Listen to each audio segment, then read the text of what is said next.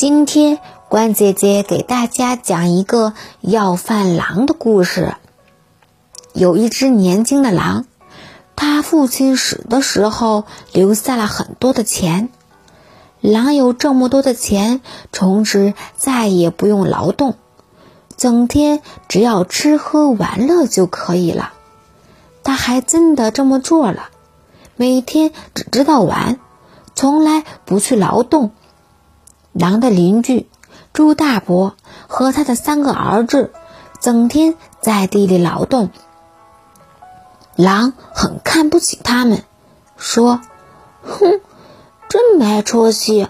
我可不用劳动，所以比你们高贵多啦。”朱大伯也不理睬狼，只管自己在地里劳动。终于有一天，狼把父亲他的钱都用完了，没有钱又不会劳动，狼只好去要饭。他穿着破旧的衣服，每天站在路边叫：“给点钱吧，给点钱吧！”朱大伯的三个儿子都很看不起他，说：“哼，真没出息。”不过，狼大伯还是决定帮狼。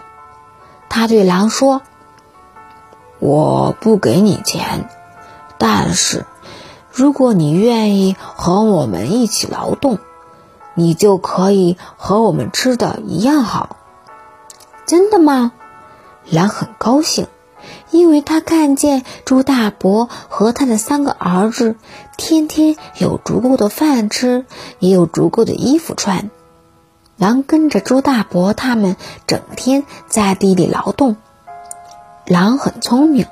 不久就能把农活干得很好了。三个猪儿子都很敬重他，叫他狼大哥。现在狼知道了，不会劳动比没有钱更会被人看不起。